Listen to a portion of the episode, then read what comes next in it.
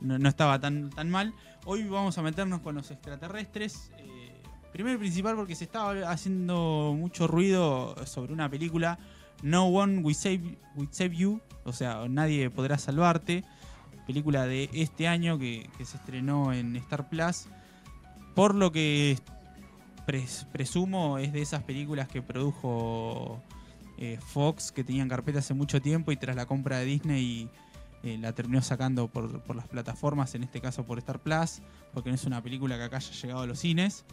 Eh, dirigida por Brian Duffield, que es un, director que tiene una película anterior que la verdad que no vi y después de ver esta no pienso ver, pero que venía haciendo mucho ruido sobre esto, sobre que era una película con muy poco diálogo, eh, prácticamente protagonizada por una chica y extraterrestres.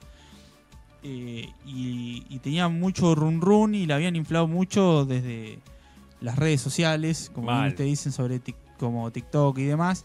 A mí ya me hacía ruido desde dónde se la estaba inflando. Digo, a veces mm. Digo, la, la última vez que vi recomendar tan, tan, tan fuerte una película fue la última de, de- de Marvel y que siempre te dicen "Es- esta es la buena y, y hace como 15 películas vienen siendo malas. Sí. Y decís, "Mm, esto ya me hizo ruido. Pero la verdad que tenía una horita y media para ver y dije, vamos a ver qué tal. Eh, la película básicamente cuenta la historia de, de- de una chica, de Brin. La protagonista la tenemos de, de varias cosas. Yo no la tenía puntualmente de algo, pero la cara es conocida. Yo la tengo re cara, la cara conocida, ¿eh? Caitlyn Denver. ¿Cómo se llama? Caitlyn Denver. Caitlyn Denver. Y, y el nombre, supongo que porque no la nombran nunca en la película, entonces tuve que googlear cómo se llamaba, es Brian, eh, porque como es una película donde ella no dialoga con nadie, no, no podemos escuchar cómo se pronuncia su nombre, lo cual es una Che, está, está bien, bien aplicado, digo, esto de. Obviamente no es que te sale casual una película que justo termina el guion o terminás el. el- no sé si el, el guion se llama, pues no hablan. Digo, terminás. Ah, sí, de- igual el guion existe. Bueno, terminás el guion y decís, uy, mira, de casualidad me salió. no, está claramente está pensado. Está digo. muy pensado y Sobre sale, todo porque termina saliendo bien o, o es un recurso que te parece que no. Me parece que el, el recurso como recurso nunca se puede juzgar eh, sin la aplicación, digo. Eh, yo no fui a la escuela de cine, pero me, me he leído varios libros de cine y demás, y siempre un- una recomendación es no uses voz en off. Claro, ahora, anda a decírselo a Scorsese, que usa todo y queda que espectacular. usa y le queda genial. ¿Me entendés? Eh, anda a decírselo a los Cohen. Digo, o sea, bien utilizado, el recurso está bien. O sea, yo creo, no creo que haya recurso malo. El tema es cómo se utiliza. Y en este caso, vos podés tener una película con una sola protagonista y que por lo tanto no tenga con quién dialogar. eh, y que no tenga diálogos y que sea buena. Y, para meternos ya de lleno en, en esta película, que repito, se estrenó este año, la encuentran en Star Plus y dura una hora y media. eh, con lo cual eh, es un ratito. Eh, ¿Cómo se no- llama? Eh, Nadie podrá salvarte. nadie podrá No One. Will Save You. Eh, donde tenemos a la protagonista, primero te descoloca porque no sabes en qué época transcurre, porque es una chica que está viviendo sola en una casa, que viste que tenés esas cosas muy de película yankee que no sabes si, si, si está en los 70 o, o si está en algún pueblito medio alejado, que es esto último que termina pasando. Eh, porque ves toda como la casa muy antigua y tiene un teléfono colgado que es un teléfono de disco y decís, Ah, esto no sé dónde- en qué época está pasando. Y de repente vemos que vive sola, sale al, al pueblo, después vas teniendo pequeñas pistas que te das cuenta que, que está en la actualidad, hasta que después es una lápida, pero eh, me llamó la atención, lo primero me hizo ruido cuando aparece un plasma. Y dije, o es un error o simplemente es un, un pueblito medio olvidado, pero en, en el siglo XXI, en- en- de hecho en esta década. Eh, y ves que nadie la quiere. Claro. Y si eh, también algo hizo, no es muy sutil la película, la verdad es bastante burda. Pero rápidamente, a los 10, 15 minutos, eh, en una noche ya se va a acostar y empiezan a pasar cosas raras. Y al toque ves que hay un alien. Tipo, esto no es un spoiler porque ya la película a los 15 minutos te mete en situación. Y la verdad que hasta ahí la película viene bien. Sí. Y yo sé que soy muy poco objetivo porque a mí me pones un alien a la noche y ya me cago las patas. tipo, ese es como mi, mi talón de Aquiles. Tipo, puede aparecer Michael Myers, puede aparecer un francotirador en la noche y yo Sí. lo veo sin ningún problema, una posesión satánica. Aparece un alien y yo me cago las patas. Tipo, es una cosa que me pasa, pero ya a mí con eso ya me, me, me enganchás. Tu miedo son los aliens. Pu- Sí, sí. Yo creo que lo- no sé si lo conté al aire. Mi viejo miraba mucho Canal Infinito cuando yo era Ah. chico.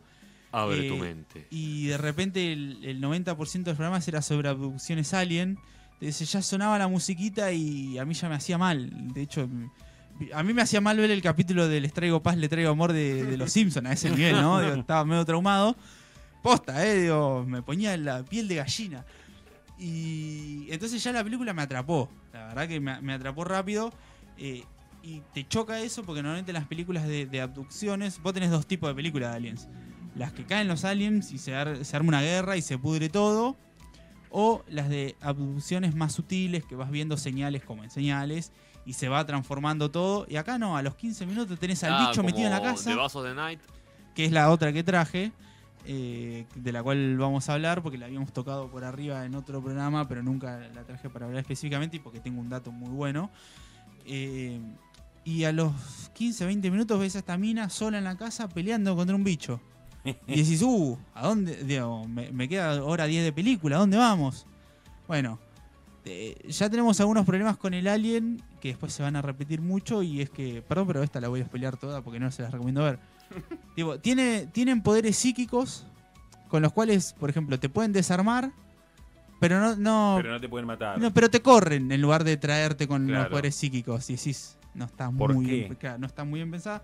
El diseño del alien está muy bueno porque es parecido al, al diseño clásico del alien cabezón, pero por ahí con un poco más de altura. Y el primero que vemos tiene dos brazos y dos pies y es un poco más normal. Pero después vas viendo otros que se nota que son de la misma raza, pero tienen distintas alturas, más patas. Después hay uno de 3 metros, otro chiquitito. Los diseños de los alienígenas están muy buenos. Y de repente ya pasa la noche, después de pelear con el alien, y decís, uh, bueno, esta mina no la quiere nadie, Sally no le creen. Eh, pero no, simplemente ella duda en hacer la denuncia porque hay un problema con una amiga. Ella después se descubre que mató a una amiga cuando eran chiquitas. Entonces por eso todo el pueblo la odia. Y justo el padre de la chica eh, es el jefe de es el policía. comisario. Y decís, qué poco Mató a la hija del comisario. Claro, sí. Y, y después se da cuenta de que la gente del pueblo, eh, lo mismo que le pasó a ella durante la noche, le fue pasando a mucha otra gente, solamente que perdió contra los aliens y fueron como poseídos. En realidad no es poseídos la palabra, sino que fueron, eh, le- les metieron algo adentro, ¿no? Este, y empezaron a ser como controlados por los aliens. Y entonces ella termina estando sola y termina a la noche siguiente peleando contra el resto de los aliens que tienen este problema. Digo, le sacan las tijeras con, con el poder psíquico, lo empujan hacia la otra punta con el, con el- con el poder psíquico, pero cuando ella sale a correr, la corren de atrás. Claro. Tipo, me estableciste una regla que tienen poderes psíquicos que son lo ¿Por suficientemente qué no los fuertes usan para.? Claro. Este, la verdad que es rarísima y después tiene un final muy onírico donde no se entiende muy bien qué está pasando hasta que después entendés y cuando entendés decís prefiero, o sea, prefería no entender porque cuando entendí es una verga. Digo, Tiene un final muy, Parece muy que te malo. gustó. Eh, sentí que estaba perdiendo, o sea, por suerte fue corta. Si era una película más larga lo hubiera lamentado más. Eh, digo, está muy bueno el inicio, digo, los primeros 15, 20 minutos me sorprendieron Pusieron todo para ahí. bien. Eh, pero después la trama se cae mucho, digo, hubiera sido un buen corto. Eh, y después la película no para de caerse, no para de caerse y termina siendo muy mala. Digo, tiene lindos efectos visuales, está, está muy buena. Digo, me parece un buen ejercicio para ver eh, en el sentido de está todo el mundo hablando de esta película y está buena verla y decir, che, bueno, esta gente que me recomienda esta película. Chao, no me recomendé no- más sí, nada. claro, porque ¿por qué tuvo tanto Lo había, lo había escuchado como una, un, un- un triunfo de- del recurso. No, bueno, es que es- la película tiene un, recurso mal aplicado, entonces no sirve nada el recurso.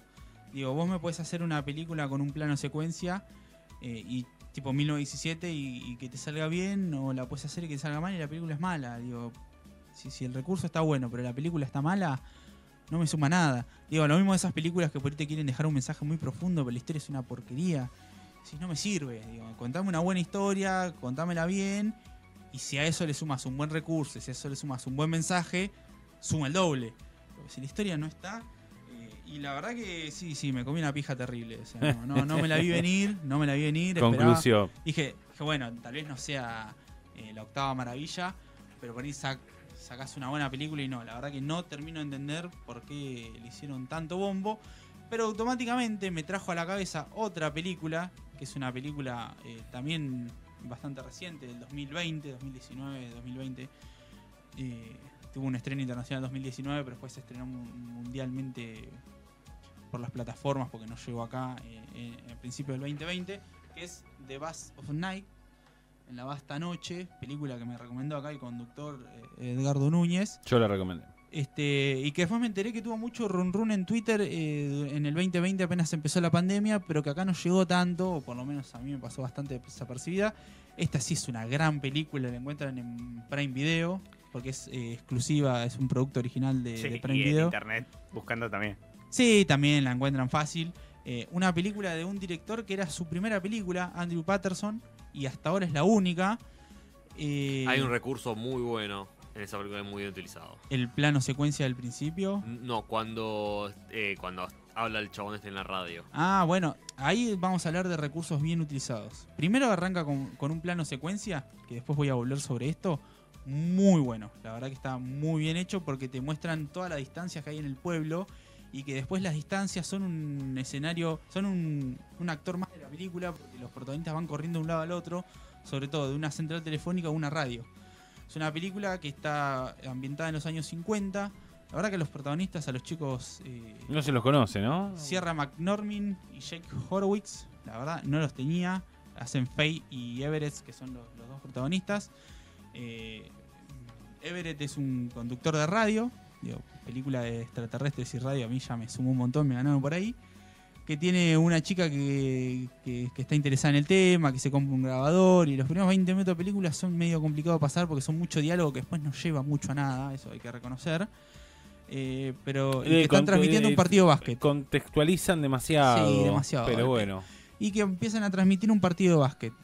Eh, tenemos a Everett, el conductor de, de la radio, que está transmitiendo el partido en la cancha, y a lo lejos, en una central telefónica, a Faye, la otra protagonista, que eh, va pasando llamadas, este, y que tiene ese sistema para que... El de clavija. Claro, el de clavija que va pasando uno a otro para conectar. Y que dice, che, en tu transmisión se escuchaba algo raro. ¿Cómo algo raro? Sí, a ver, volvelo a pasar. Y cuando vuelven a pasar ese ruido, hay un llamado anónimo de una persona que dice que es del ejército. Y te empieza a contar cosas. Y ahí es cuando la película arranca y cuando arranca no para más. Y se El- te ese llena el culo de tremendo. Digo, ah, yo me imagino que a, Seba, a vos te gustó mucho por eso, porque como te gusta también la ufología y demás. Es Digo, que- cuando empieza a contar y te mete en, en- en- en situación y es una persona llamando a una radio contando cómo del ejército fueron a hacer trabajos raros con cosas extrañas que ellos no saben qué era y que escuchaban ese ruido y que después trataron de tapar todo y ahora ese ruido se está escuchando en el pueblo. Claro. Pueblo que está el 99% en un partido de básquet y que todo y que todo este problema Es el, el típico partido de básquet final de campeonato De de juvenil, sí. y entonces están están todos, ahí, salvo cuatro o cinco personas que son las que, las que empiezan a ver cosas raras en el cielo mientras escuchan estas, estas interferencias. Y termina siendo una película de abducción extraterrestre, pero con tanto recurso que, que te mete en situación sin ver un puto extraterrestre. Y lo que quería contar rapidito, y lástima que me voy a quedar sin tiempo, es que toda la secuencia inicial, como eh, la parte de los planos de los extraterrestres y todo, está hecho por una empresa llamada Honor BFX, eh, empresa argentina. Está Mirá, hecha mirá por eh, dos chicos, acá tengo bien anotado el nombre y apellido, Rodrigo Tomaso y Marcelo García, se, se armaron una pequeña empresa de efectos visuales.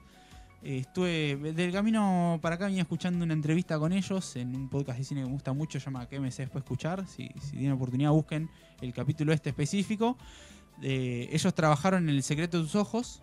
Sí. Eh, al director este que es muy cinéfilo le gustó Bueno, la el, película el- y los el- contactó. el- la el escena del secreto del estadio, tiene de Bueno. una desde el cielo que van con el- la la escena cancha del estadio la hacen ellos. es muy buena. eh, y después todo lo, todo lo que pasa ahí lo hacen ellos.